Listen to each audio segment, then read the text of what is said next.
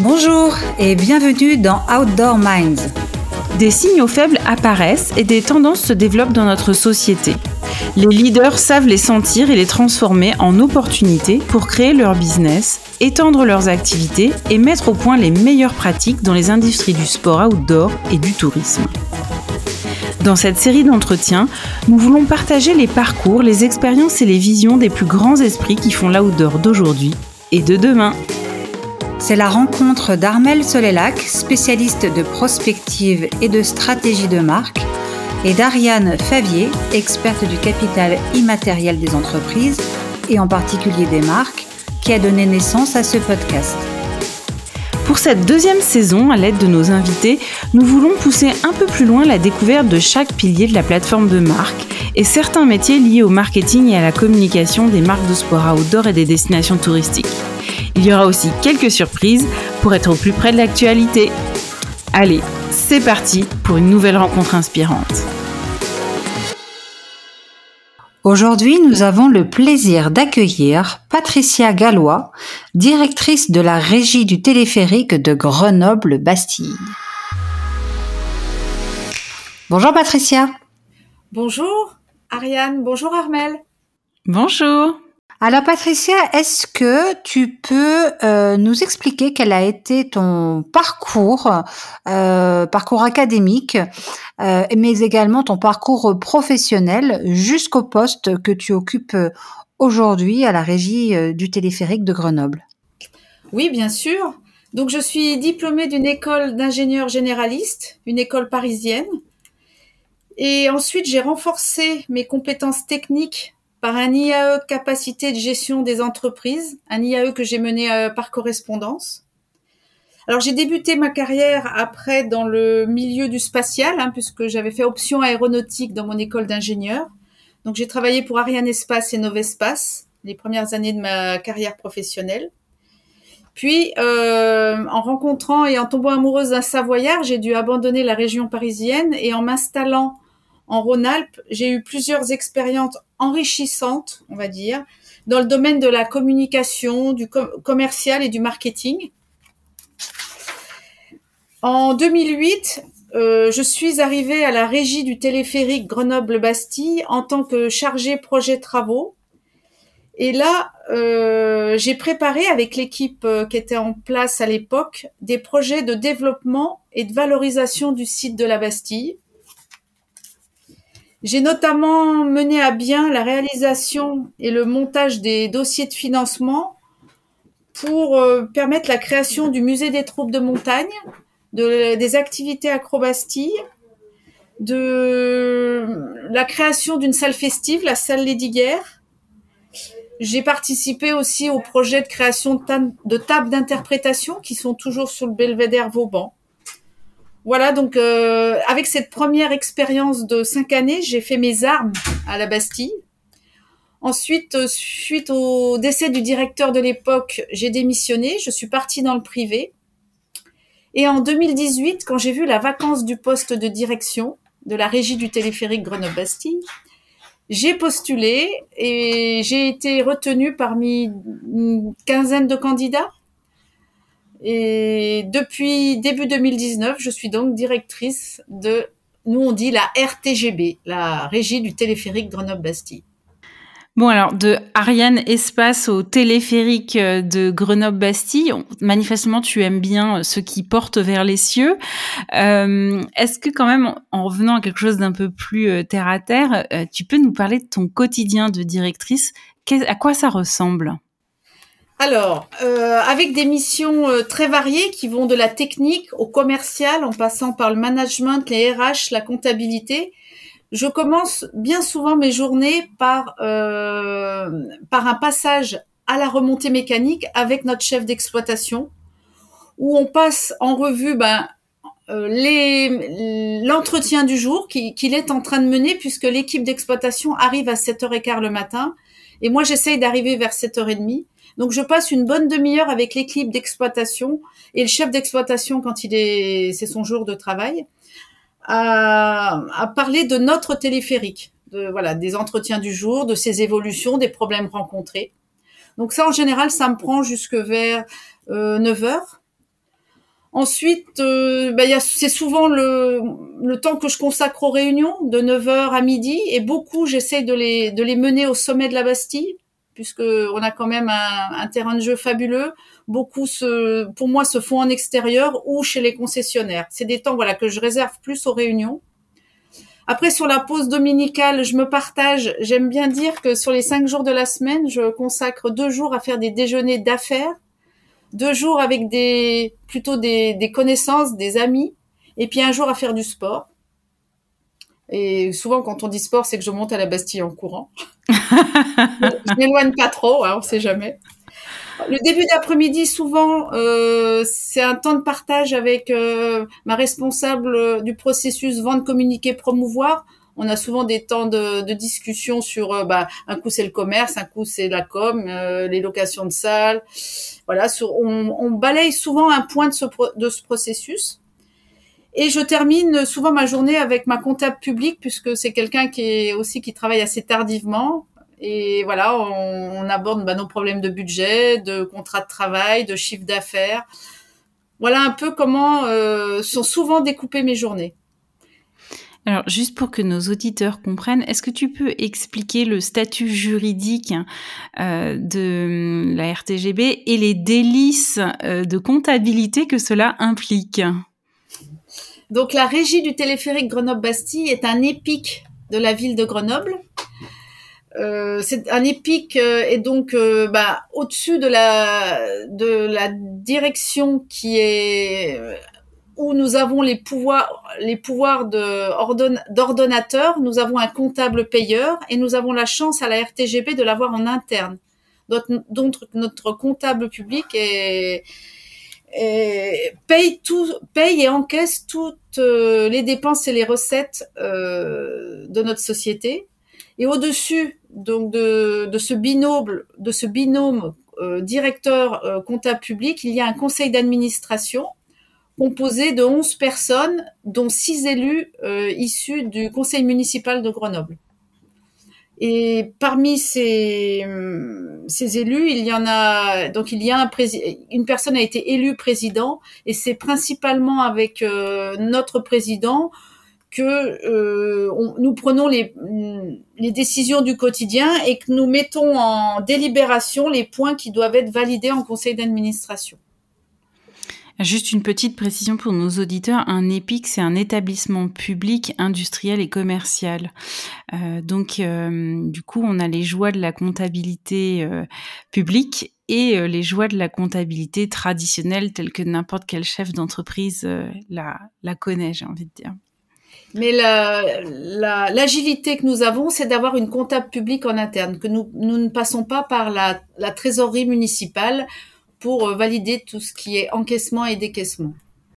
Et en termes d'offres de services, du coup, euh, euh, la RTGB, ce n'est pas uniquement les jolis œufs sphériques. Tu parlais de salles, de location. c'est quoi le terrain de jeu donc de cette activité? Alors à la, à la RTGB, on a deux missions. La première, c'est d'entretenir et d'exploiter le téléphérique. Ce téléphérique est quand même est âgé. Il possède des véhicules que nous entretenons nous-mêmes avec notre personnel. Demain, quand alors moi j'appelle pas ça des œufs, j'appelle ça des bulles. Moi c'est des œufs depuis que je suis toute petite, hein, quand je passais dessous. Les œufs de Pâques avec les jolis nœuds. Nous c'est plutôt des bulles, des bulles qui s'élèvent vers le ciel, voilà. Et, pas de problème, on se comprend et ça reste euh, ces véhicules mythiques. Ils sont euh, au bout de 12 000 heures, une bulle, elle doit sortir du câble, du câble pour être complètement révisée. 12 000 heures, c'est environ 3, 3, années, 3 années et demie d'exploitation. Donc euh, régulièrement, une bulle euh, sort du câble pour être complètement démontée, partir à l'inspection et ensuite être remontée avec des matériaux neufs. Tout ce qui est bois, plexiglas, aluminium est changé et tout ça, c'est fait en interne dans notre atelier à la Bastille, à la régie du téléphérique.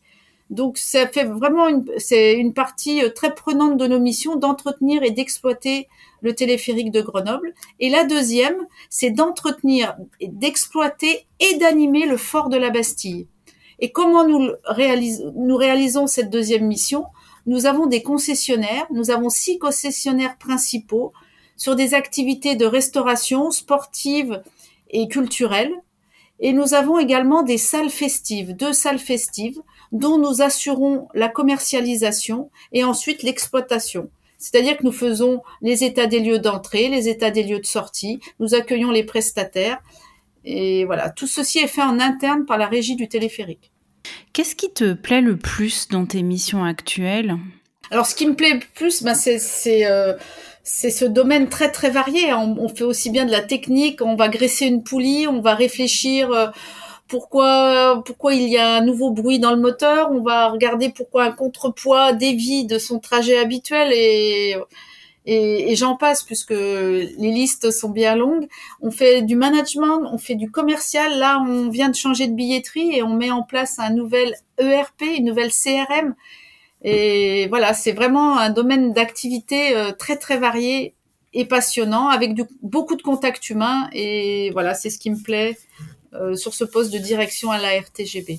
Et en termes de, challenge, de défis, euh, quels sont quels sont-ils? Euh, Quels sont ces challenges que tu dois relever euh, depuis que tu es à, ce poste? Est-ce que ce sont plutôt des, challenges techniques, des challenges organisationnels, managériaux? Est-ce que tu peux nous le préciser? Le premier, c'est la sécurité. On doit être on, doit proposer une remontée mécanique 100% safe. Je j'ai pas le droit à l'accident. Donc petit 1, c'est la sécurité. Petit 2, c'est l'équilibre euh, budgétaire de notre société. On est quand même 17. On sort de deux années euh, complexes. Donc mon premier challenge à court terme, si je puis dire, c'est de retrouver euh, une fréquentation et des chiffres d'avant Covid pour équilibrer la structure. Puisque sur 2020 et 2021, nous avons perdu de l'argent avec des périodes de fermeture et avec l'absence de touristes étrangers, on a fait deux années en retrait. Et ensuite, à, moyen terme, alors euh, aussi à, court terme, on doit maintenir euh, le, bon fonctionnement de cette machine. Donc, il faut, en plus de veiller à la sécurité et à l'embarquement de nos passagers, il faut que cette machine, elle ait zéro minute d'arrêt pour panne. Je peux pas me permettre un arrêt pour panne. Donc il faut en même temps voilà gérer euh, toute cette partie technique d'une machine dont certains, certaines composantes ont euh, l'âge du téléphérique, soit plus de 80 ans. Et puis ensuite, à moyen terme, moi je souhaiterais rendre euh, accessibles les derniers espaces non ouverts à la Bastille. Il y a encore dans ce fort militaire des casemates non restaurées et j'aimerais que tous nos visiteurs puissent les visiter, puissent venir admirer ce qu'ont construit euh, nos ancêtres, euh, nos ancêtres. J'ai aussi euh, quelque chose entre le court et le moyen terme, c'est stabiliser nos concessionnaires à la Bastille. On a sur l'activité de restauration ou l'activité de l'acrobastie des changements qui, à mon goût, sont un peu fréquents alors c'est suite aux, difficultés financières qu'ils rencontrent, mais j'aimerais stabiliser une, euh, une, économie sur le site de la Bastille. Et sur 2022, on lance un gros programme de travaux. Donc euh, c'est aussi un, challenge euh, pour moi de bah, déjà de les mener à bien dans le temps imparti, qui est très court, en lien entre nos partenaires et les ABF, puisque le fort de la Bastille est du patrimoine inscrit au patrimoine des, monuments historiques. Donc c'est des dossiers complexes à monter pour à la fois respecter euh, des coûts et euh, un aval euh, des ABF. Tu as dit tout à l'heure que le téléphérique avait 80 ans.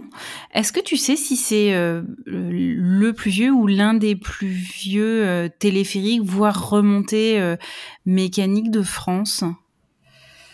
Bah, alors, par exemple, notre pylône est d'origine. Donc, le pylône date de 1934. Donc, oui, dans ce cadre-là, ça en fait, euh, pour cette partie-là, une des plus vieilles de France. Puisqu'aujourd'hui, en station, euh, aucun pylône ne date de cette année-là. Oui, je crois qu'en moyenne, tous les 30 ans, euh, les remontées mécaniques sont changées en intégralité, sachant que tous les 15 ans, il y a à peu près euh, 81% euh, d'une remontée mécanique qui est changée lors de ce qu'on appelle les grandes visites. Les grandes visites, voilà. Qui, euh, du coup, on en a aussi à Grenoble des grandes visites, mais tout n'est pas changé manifestement puisqu'on a un pylône qui est encore là depuis quelques années. Non, mais il fait, il fait son office, donc il n'y a aucune raison de, voilà, de, de, le remplacer. Par contre, les automates ont été changés en, en 2016. Euh, le moteur, il est changé tous les cinq ans. Enfin, il y a quand même, euh, voilà. Euh, mais les contrepoids sont, une partie des contrepoids sont d'origine. Les 116 tonnes de béton enfermés en gare supérieure sont d'origine. Pour partie, hein. ils ont été ensuite complétés. Est-ce que tu as un souvenir ou une anecdote d'une situation un peu incroyable que tu as vécue depuis que tu es à ce poste? Alors vous vous souvenez sans doute que le Tour de France est passé à Grenoble en 2021. Il est passé donc le tracé, le, départ de, quand Grenoble était ville-étape, c'était à quelques mètres du téléphérique et donc le peloton s'élançait sous le téléphérique. Et sur un brainstorming avec mon fils, on a imaginé euh, que les bulles soient arrêtées. Les bulles, on, a imaginé, puis on l'a mis en scène et on l'a exécuté. Elles ont été arrêtées au-dessus de, de la route où passaient les coureurs. Et sur les bulles 1, 3 et 5, on a descendu euh, des cyclistes sur leur vélo, un maillot jaune, un maillot à pois, un maillot vert. Bon, c'était mon fils et ses amis, hein, puisque l'idée euh, venait un peu de de lui. J'ai la chance d'avoir dans mes connaissances un pilote d'hélicoptère. Donc, je sais, euh, si l'hélicoptère du Tour de France prenait la photo, je savais qu'elle ferait le tour du monde. Et voilà, on a fait du France 2, puis on a été relayé jusqu'aux US, au Danemark. Enfin voilà, on a fait le tour du monde avec cette image des cyclobules qu'on a dénommé après les cyclobules. Euh, sur le départ de, l'étape Grenoble euh, Bourdoisan, je crois, je ne sais plus la ville d'arrivée, mais voilà, sur l'étape de Grenoble en, 2021 quand le Tour de France est, passé. Donc ça, c'était un grand moment parce que parce que les cyclistes étaient en place 20 euh, minutes avant le départ, puisqu'il fallait pas rater. Ça dure quand, quand le peloton passe sous les bulles, ça dure 10 secondes. Hein. Donc il fallait être en place 20 minutes avant pour sécuriser le moment. Évidemment, j'avais mis mon fils suspendu à la bulle du milieu euh, j'ai deux enfants et ma fille était dans une autre bulle en train de prendre des photos pour vivre l'événement de l'intérieur, mais c'était quand même quelque chose qui ne s'était jamais fait. Donc euh, j'avais mon cœur qui battait euh, puisque j'avais tout ce que voilà, j'avais tous mes enfants suspendus au-dessus de la route de Grenoble. J'attendais l'hélicoptère arrive. en même temps sur le quai ils avaient mis de la musique, donc donc tout le monde commençait un peu à se trémousser et je me demandais si l'hélicoptère allait passer. Je me demande, bon, j'étais sûre que les vélos tiendraient. Hein. On avait fait quand même une note de calcul. Il n'y avait pas, il n'y avait pas de débat sur euh, sur le sujet, mais voilà, j'étais stressée, mais j'étais tellement heureuse quand j'ai vu que tout s'est déroulé comme on l'avait imaginé lors d'un apéro. Bon, comme quoi les apéros, ça peut être sympa pour travailler. C'est très créatif. Effectivement, puis quand as tout ce qui compte le plus au monde qui est suspendu à un câble, t'es quand même, euh, t'es assez sereine par rapport au câble, n'est-ce pas? Voilà, donc mais hein, l'accident zéro n'existant pas, euh, ça procure un, minimum de stress quand même. Alors, bon, du coup, je, je passe d'une question de maman à une question de, de chef d'entreprise. Euh, tu évolues dans un milieu qui est éminemment masculin. Euh, dans le milieu du transport par câble, en France, il y a moins de cinq femmes qui occupent des postes de direction comme le tien. quel conseil tu donnerais à une jeune personne qui souhaiterait faire un jour ce métier?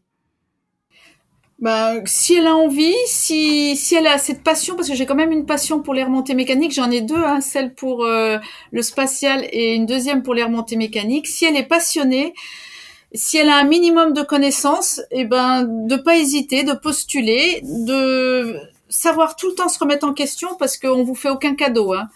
Et quand euh, je, je dis une bêtise sur un corps de la remontée mécanique, euh, on voilà, on, me le fait bien remarquer. Donc euh, bah, tout le temps bûcher, moi j'ai tout le temps euh, un petit mémo sur notre montée mécanique. Dès que je me j'oublie une donnée, bah, je vais je vais tout de suite consulter ce mémo pour pas avoir d'absence si on me questionne.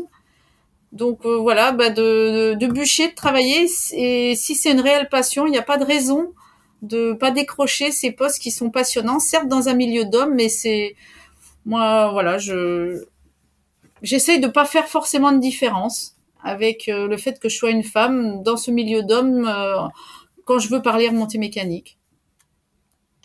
Alors l'industrie du tourisme a, beaucoup évolué ces dix dernières années. Euh, quelles sont les évolutions euh, que tu as pu remarquer, euh, puisque là on n'est pas sur un territoire de montagne, sur une montée mécanique en station de ski.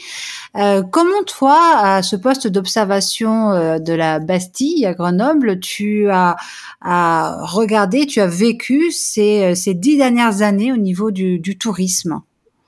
Alors, je sais pas si je dirais ces dix, Ariane, mais ces dernières années, on a vu qu'on touchait beaucoup un public de proximité.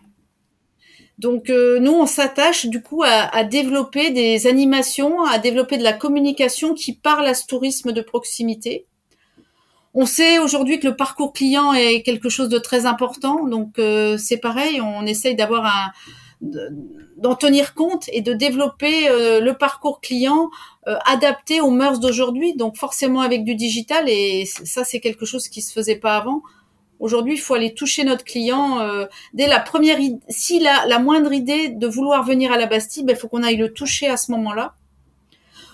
Aujourd'hui, forcément, c'est un tourisme plus, on va dire, plus éco-responsable. Donc euh, notre euh, notre montée mécanique bah, se prête à, à, se mettre en avant pour proposer un tourisme éco-responsable, un tourisme qui a du sens voilà, c'est l'évolution que j'ai vue dans le tourisme et je trouve qu'à la Bastille, on a tout pour plaire à ces nouveaux, à ces nouvelles euh, pratiques du tourisme.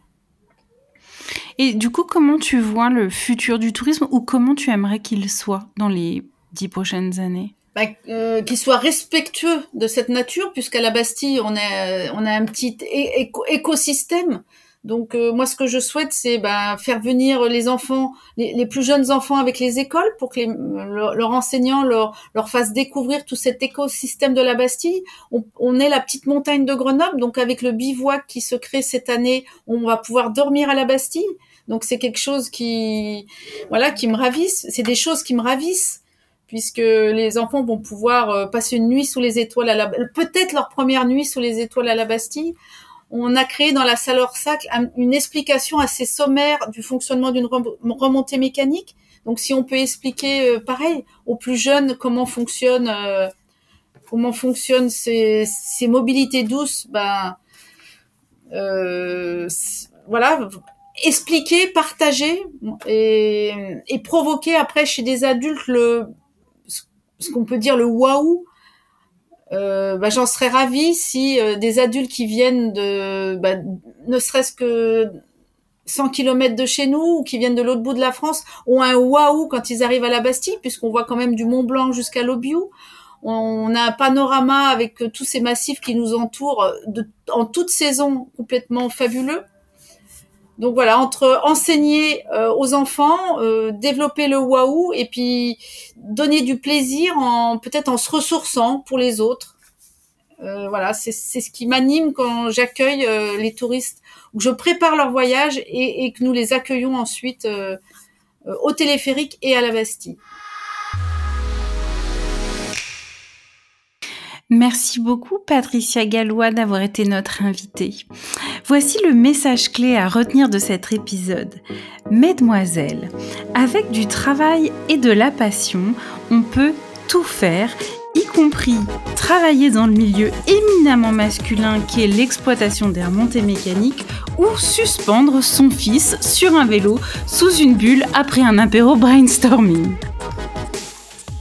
Merci à tous d'avoir écouté cet épisode d'Outdoor Minds. Si ça vous a plu et que vous voulez découvrir de nouveaux leaders dans le tourisme et les sports outdoor, nous vous invitons à nous retrouver dimanche prochain où nous accueillerons une nouvelle invitée prestigieuse. Pour nous soutenir, vous pouvez mettre 5 étoiles, un commentaire et vous abonner sur votre plateforme de diffusion de podcast favorite. Bien entendu, pensez aussi à partager cet épisode avec vos proches sur les réseaux sociaux. À très vite pour un nouvel épisode d'Outdoor Minds.